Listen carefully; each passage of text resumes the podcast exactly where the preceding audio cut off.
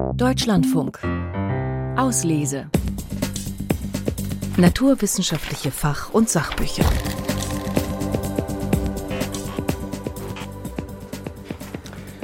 Herzlich willkommen, meine sehr verehrten Damen und Herren, hier auf der Deutschlandradiobühne, auf der Frankfurter Buchmesse. Wir wollen heute über die Zukunft sprechen, über Zukunftsprognosen. Die sind ja bekanntlich schwierig. Prognosen sind schwierig, vor allem wenn sie die Zukunft betreffen. Das ist dieses Zitat, das wahlweise Mark Twain, Niels Bohr oder Winston Churchill zugeschrieben wird. Und ja, das bringt schon auf den Punkt, man liegt schnell mal daneben, wenn man sich wagt äh, an Zukunftsprognosen. Und die Geschichte der Menschheit ist denn auch voll von krass falschen Prognosen. Die vielleicht bekannteste oder einer meiner Favoriten kennen Sie womöglich. Tom Watson, der frühere IBM-Chef, äh, sagte im Jahr 1943 mal, ich denke, es gibt einen Weltmarkt für vielleicht fünf Computer. Kam dann anders, wie wir alle wissen. Aber es zeigt schon, selbst die Prognosen von absoluten Fachleuten sind mit Vorsicht zu genießen.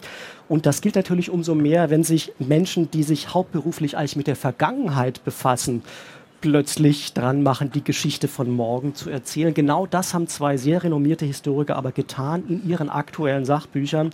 Und wir wollen gleich darüber sprechen, ob sich die beiden da nicht vielleicht ein bisschen überhoben haben. Mein Name ist Ralf Krauter und bei mir auf der Bühne hier stehen die beiden belesenen Wissenschaftsjournalisten Dagmar Röhrlich und Michael Lange. Herzlich willkommen an Sie beide. Ja, hallo. hallo. Buch Nummer eins, das wir aufs Korn nehmen wollen, hat David Christian geschrieben, der US-australische Begründer von Big History, also der Synthese von Natur- und Menschheitsgeschichte, der Bill Gates zu seinen Fans und Förderern zählt. Und in seinem neuen Buch Zukunft denken erklärt David Christian, wie die Menschheit die nächsten 100, 1000 oder vielleicht sogar eine Milliarde Jahre überleben könnte. Buch Nummer zwei hat der Wiener Historiker Philipp Blom geschrieben. Es heißt Die Unterwerfung und schildert Anfang und Ende der menschlichen Herrschaft über die Natur. Die Zukunft ist von großer Bedeutung, weil wir alle den Rest unseres Lebens in ihr verbringen werden. Deswegen widmen wir wie ihr den Hauptteil dieser halbstündigen Sendung. Aber falls Sie sich lieber im Hier und Jetzt wohler fühlen, äh, haben wir nachher auch noch was für Sie, nämlich weitere aktuelle Sachbuchtipps hier von der Frankfurter Buchmesse. Also hier bleiben und dranbleiben lohnt sich auf jeden Fall. Legen wir los mit dem neuen Buch von David Christian, dessen Bestseller Big History, das 2018 erschienen ist, vermutlich viele kennen. Damals ging es um die Vergangenheit, um eine kurze Geschichte von fast allem, wie Bill Bryson wahrscheinlich sagen würde. Diesmal widmet sich David Christian der Zukunft. Zukunftsdenken, die nächsten 100, 1000 und eine Milliarde Jahre, so der Titel. Dagmar Röhrlich, was erfährt denn der Leser dieser Geschichte von übermorgen so alles? Zunächst mal, dass David Christian ein unglaublicher Optimist ist. Zurzeit erlebt die Menschheit ja eine Zeit, die so unsicher ist wie vielleicht noch nie in ihrer Geschichte. Wir wissen gar nicht, ob wir uns nächstes Jahr noch treffen können, um es mal ganz böse zu sagen.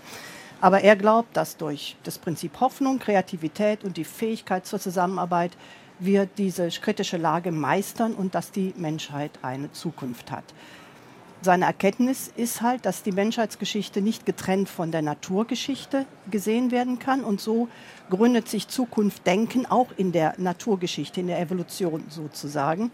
Und er geht in dem Buch der Frage nach, was können wir heute aufgrund unseres wissenschaftlichen Wissens von ganz verschiedenen Bereichen uns ausrechnen, welche Trends sehen wir für die Zukunft.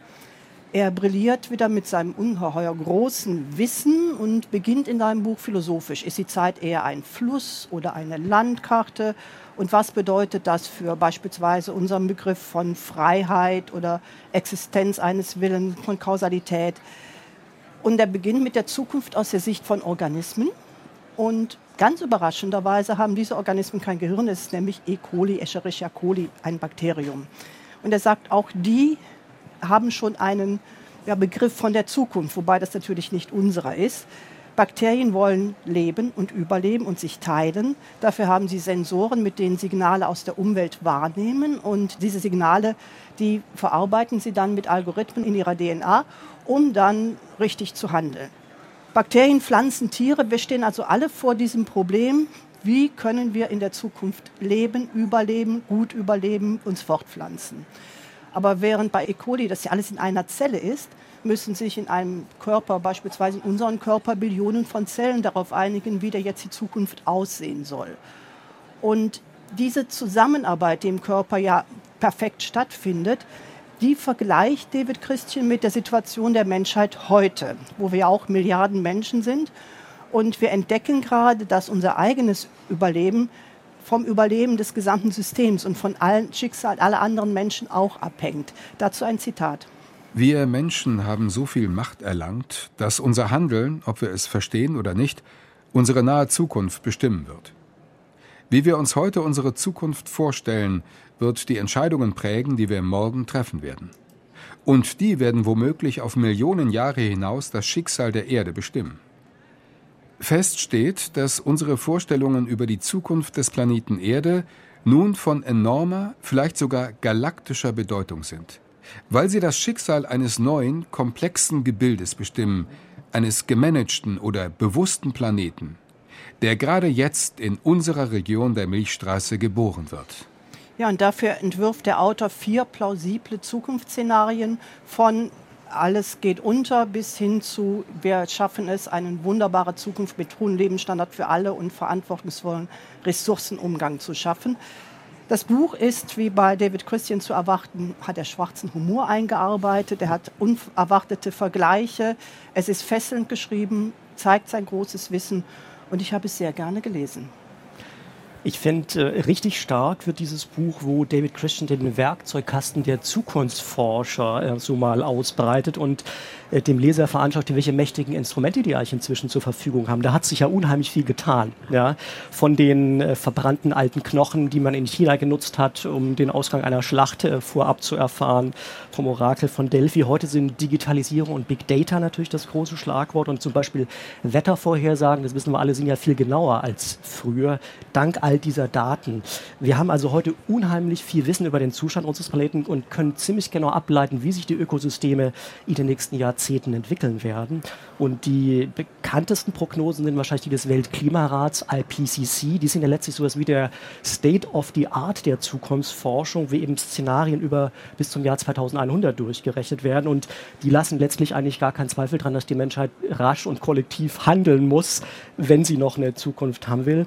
David Christian folgert aus all dem, Sie haben es schon gesagt, Dagmar Röhlich, wir müssen dringend mental die nächste Stufe der Evolution erklimmen, uns aufschwingen äh, zu einem klug gemanagten planetaren Superorganismus, wenn man so will. Sonst geht die Geschichte des Kosmos wahrscheinlich ziemlich bald ohne uns weiter was für den Kosmos vielleicht gar nicht so schlimm wäre, für uns aber schon. Also ich habe das Buch sehr gern gelesen, weil David Christian sehr gekonnt einen riesigen Fundus an Wissen bündelt aus ganz verschiedenen Bereichen und daraus sehr spannende Denkanstöße ableitet. Definitiv lesenswert, finde ich selbst, wenn einem die Zukunft ganz egal sein sollte. Wie ging es Ihnen, Michael Lange? Ja, viel Wissen, da stimme ich Ihnen zu. Aber das Buch kommt langsam in die Gänge. Also mich hat das schon ein bisschen geärgert, dass erstmal unglaublich viel Wissen ausgebreitet wird. Da wird die ganze Biologie erklärt, von RNA, von E. coli, von Farnpflanzen. Alles interessant. Wer sich aber für Naturwissenschaften interessiert, hat das möglicherweise auch schon woanders gelesen. Und das, was eigentlich in dem Buch ja auch versprochen wird, eine Vorhersage auf die Zukunft, die kommt erst im letzten Drittel. Und auch da geht es zunächst darum, welche Utopien gibt es. Da hält sich der Autor dann erstmal zurück. Das ist wissenschaftlich korrekt und sehr gut. Aber man will doch wissen, hier hast du auch was vorzuschlagen. Wie sieht denn deine Sicht aus? Und da finde ich, äh, ist seine Botschaft, die heißt, die Erde muss ein bewusster Planet werden. Wir müssen die Erde irgendwie managen, dass alles besser wird. Und das werden wir auch. Aber wie das genau passieren soll, da hält er sich dann wieder schön raus. Also deshalb war ich trotz vieler interessanter Informationen in diesem Buch doch am Ende etwas enttäuscht. Also langer Einlauf werden wir gleich nochmal vertiefen. Erst fassen wir hier nochmal alles Wichtige zum Buch von David Christian zum Mitschreiben zusammen. Zukunft denken.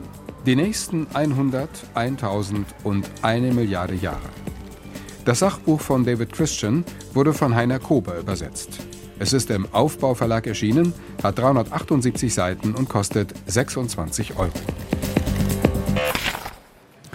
Egal, was wir tun, am Ende der Zukunft, äh, die David Christian auch in seinem Buch ganz am Schluss beschreibt, wird die Welt nach allem, was die Astrophysiker heute wissen, wahrscheinlich wieder so wüst und leer sein wie schon zu Beginn der biblischen Schöpfungsgeschichte. Es geht also letztlich nur um die Frage, wie lange der Auftritt der Menschheit in der Geschichte des Kosmos dauern wird. Und darauf haben wir womöglich Einfluss. Der Autor des zweiten Buches, über das wir sprechen wollen, ist aber überzeugt, eine wirkliche Chance haben wir nur, wenn wir ein ganz fundamentales Narrativ, das seit Jahrtausenden unser Handeln prägt, durch eine neue, ganz andere Erzählung ersetzen, nämlich die fixe Idee des Menschen, sich die Natur untertan machen zu sollen. Der Wiener Historiker Philipp Blom arbeitet in seinem Buch Die Unterwerfung heraus, woher diese verrückte Idee kommt, wie sie so lange überdauern könnte und warum wir sie als toxischen Sondermüll der Geschichte dringend entsorgen sollten, wenn wir eine lebenswerte Zukunft haben wollen. Michael Lange, erzählen Sie doch mal. Ja, der Wunsch, die Natur zu kontrollieren, der ist schon unglaublich alt. Äh, ob er vor der Entstehung der Kulturen da ist, das interessiert Philipp Blom nicht so sehr. Er ist ein ganz klassischer Historiker und sammelt Quellen. Und eine der ersten großen Quellen, wo das wirklich ausdifferenziert wird, dieses Thema, die Beherrschung der Natur durch den Menschen. Das ist das Gilgamesch-Epos im Zweistromland. Da gibt es schon einen Helden, der will die Natur beherrschen, letztlich bezwingen. Sogar das ewige Leben strebt er an. Und er muss natürlich scheitern. Und solche Geschichten gibt es in der Menschheitsgeschichte immer wieder. Und diese Geschichte, die hat dann auch irgendwie ihren Weg gefunden in unsere Bibel, wie wir sie heute noch kennen. Und da heißt es ja, äh, macht euch die Erde untertan. Und das wird ja heute immer noch als Leitfaden so verkündet, auch wenn es nicht mehr ganz so gesehen wird wie noch vor 50 oder vor 100 Jahren.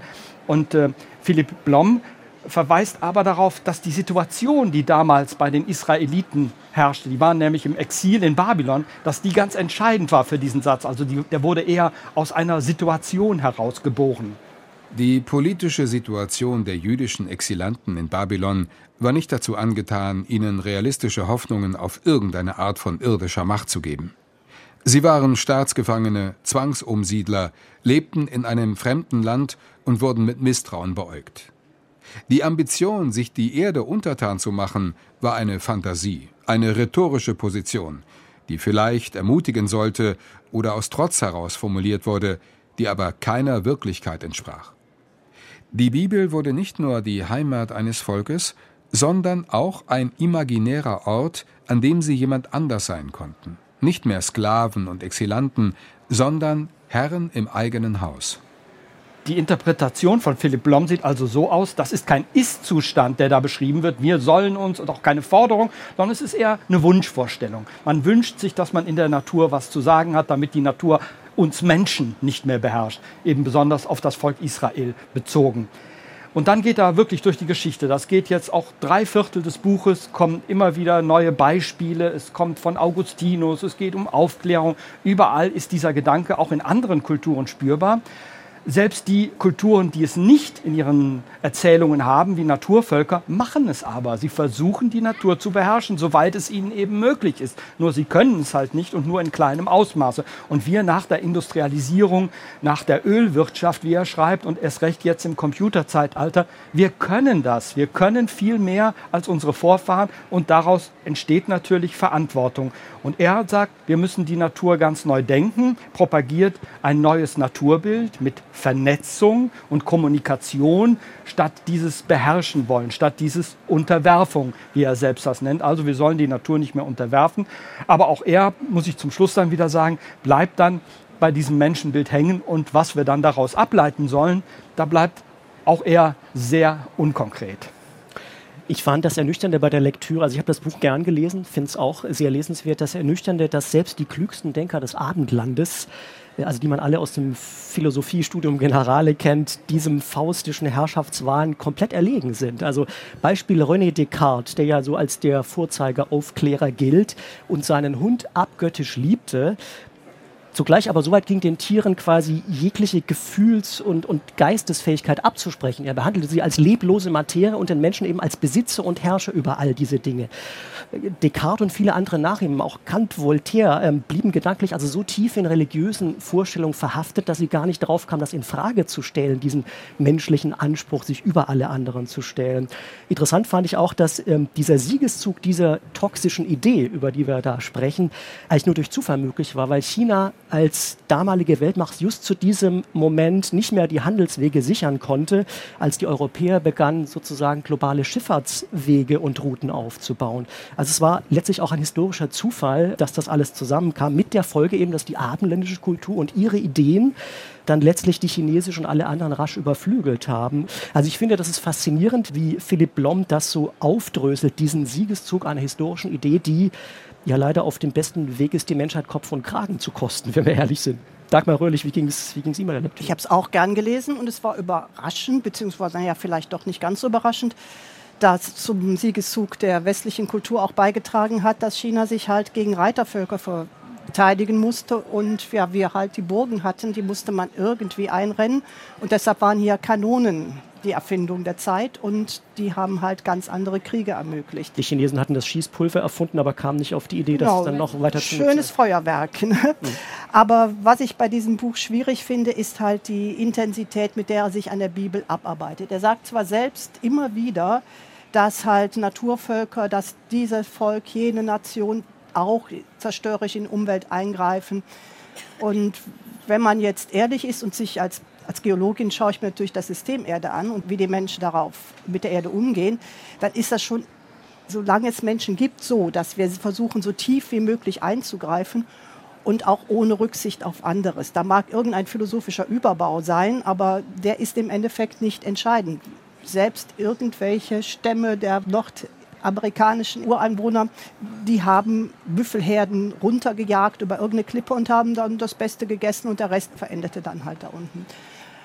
Was er nicht macht, diesen Schritt, ist das wahrscheinlich tief im Menschen und vielleicht sogar tief in der Natur, denn man soll mal schauen, wie sich Blattschneiderameisen verhalten. Tief im Leben eingeschrieben ist der Hang, dass wir absolut überleben wollen, dadurch auch eine gewisse Gier erwächst und wir einfach so handeln, wie wir handeln. Das heißt, dagegen anzugehen wird noch schwieriger, als er es darstellt. Und von daher hatte ich das Gefühl, wahnsinnig spannendes Buch, aber ein bisschen zu kurz gesprungen. Das ist die Frage Kultur versus Natur. Was sind eigentlich die Triebkräfte der Evolution? Letztlich, das spielt ja so ein bisschen mit. Äh, können wir gleich noch vertiefen. Hier erst noch mal alles Wichtige zum Buch von Philipp Blom in aller Kürze.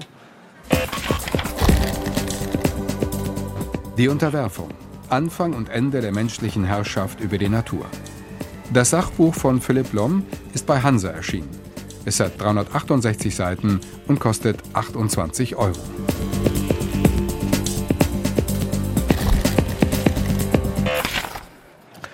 Bleiben wir vielleicht äh, gleich nochmal beim Buch von Philipp Blom, die Unterwerfung. Er argumentiert ja letztlich, wir müssen die Wurzel des Übels bekämpfen und den Menschen gedanklich zurück ins Glied setzen, dass er sich wieder als Teil der Natur versteht und als, nicht als äh, übergeordneter Herrscher über sie.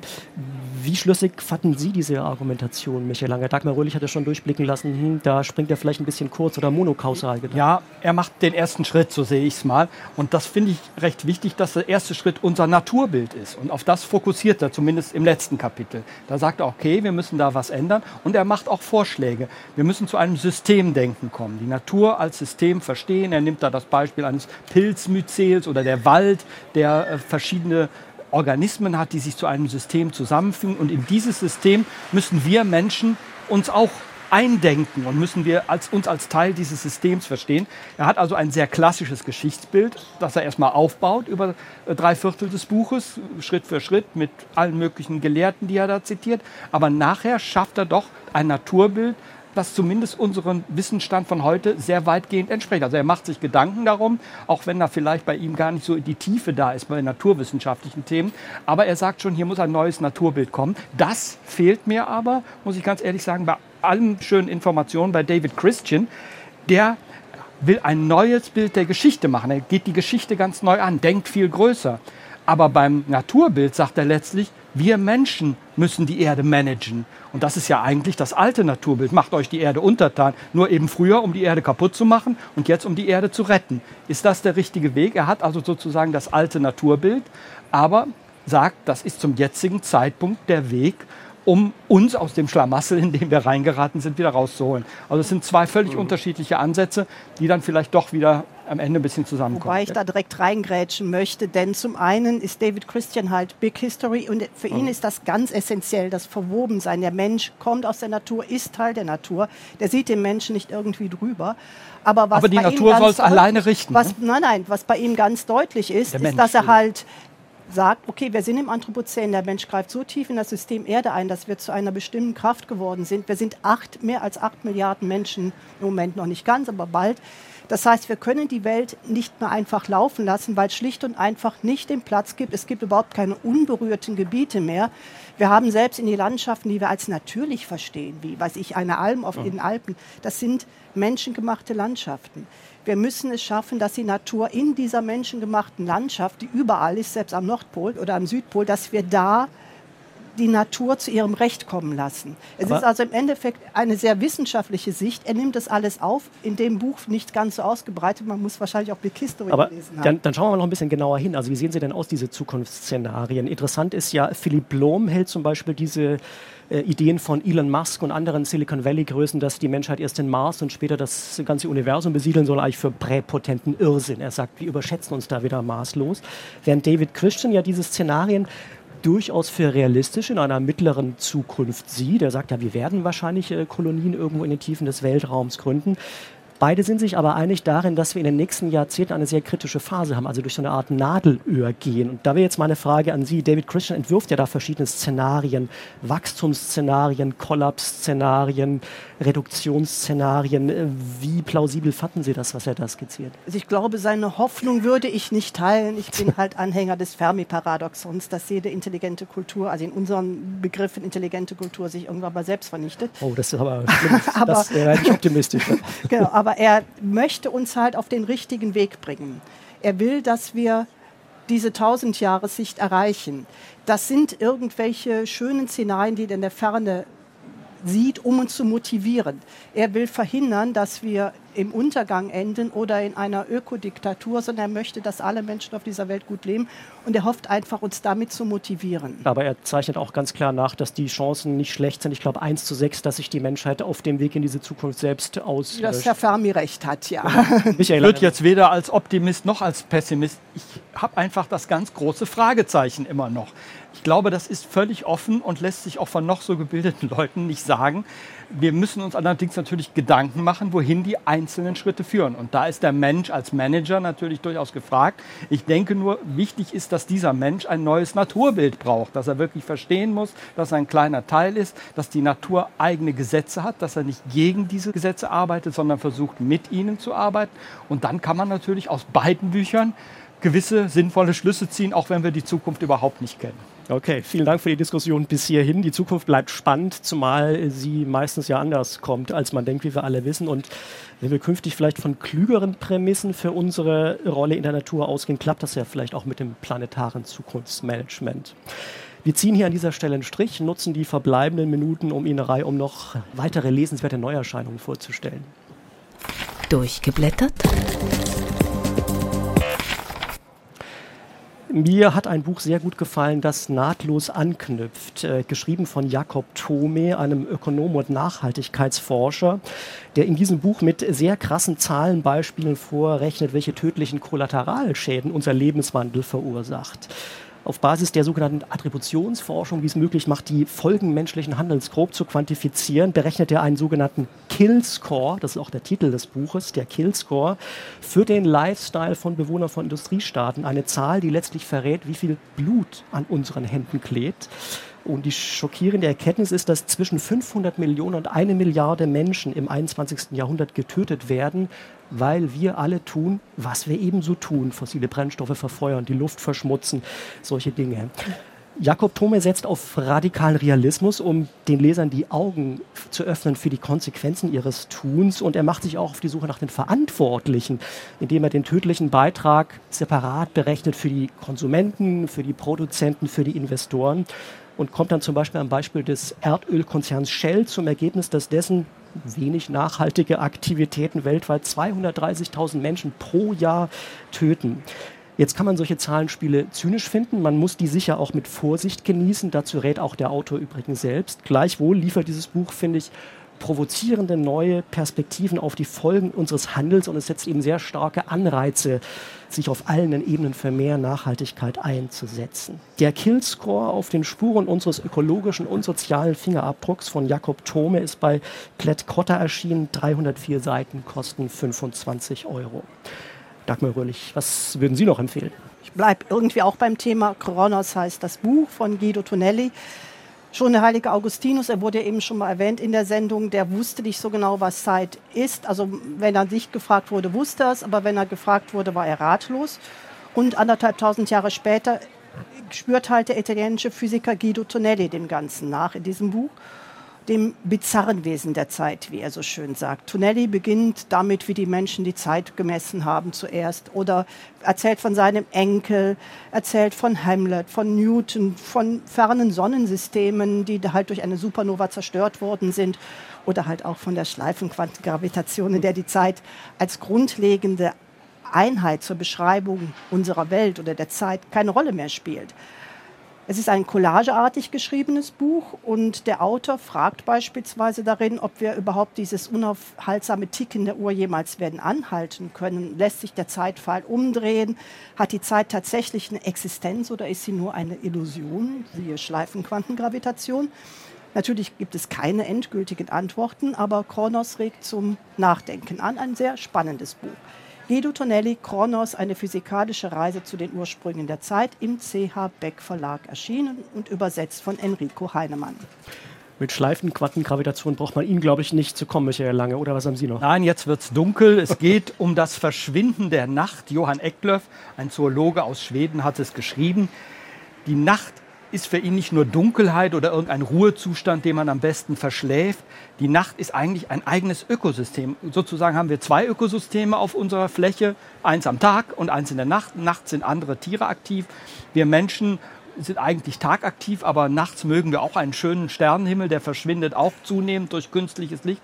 Und so wird durch künstliches Licht auch die Lebewelt ganz vieler Tiere, nicht nur Fledermäuse, Insekten, sondern auch ganz vieler Wirbeltiere, größerer Tiere, wird zerstört die Basis wird denen genommen und sie können sich nicht mehr fortpflanzen oder nicht mehr ernähren. Für uns Menschen hat es auch eine große Bedeutung. Unsere biologische Uhr gerät aus dem Takt. Viele können nicht mehr so gut schlafen, weil es nachts eben eine ganze Stufe heller ist. Auch überall Licht um uns rum, verschiedener Wellenlängen. Da geht er überall drauf ein und kommt natürlich eigentlich ganz logisch zu einem klaren Plädoyer für die Dunkelheit. Er fordert weniger Licht. Das Verschwinden der Nacht heißt das Buch wie künstliches Licht die uralten Rhythmen unserer Natur zerstört, geschrieben von Johann Ecklöf aus dem Schwedischen, übersetzt von Ulrike Strerath-Bolz, erschienen bei Drömer, 240 Seiten für 22 Euro. Mit Blick auf die Uhr müssen wir den Sack hier auch schon wieder zumachen. Danke an Dagmar Röhlich und Michael Lange fürs Bücherlesen, fürs Diskutieren und Empfehlen. Für weitere Sachbuchtipps schauen Sie gerne auf die Deutschlandradio-Webseite. Außerdem können Sie diese Sendung jederzeit nachhören in der kostenfreien DLF-Audiothek-App. Danke fürs Zuhören und Zuschauen. Am Mikrofon war Ralf Krauter. Schönen Sonntag noch. Machen Sie es gut und vor allem lesen Sie.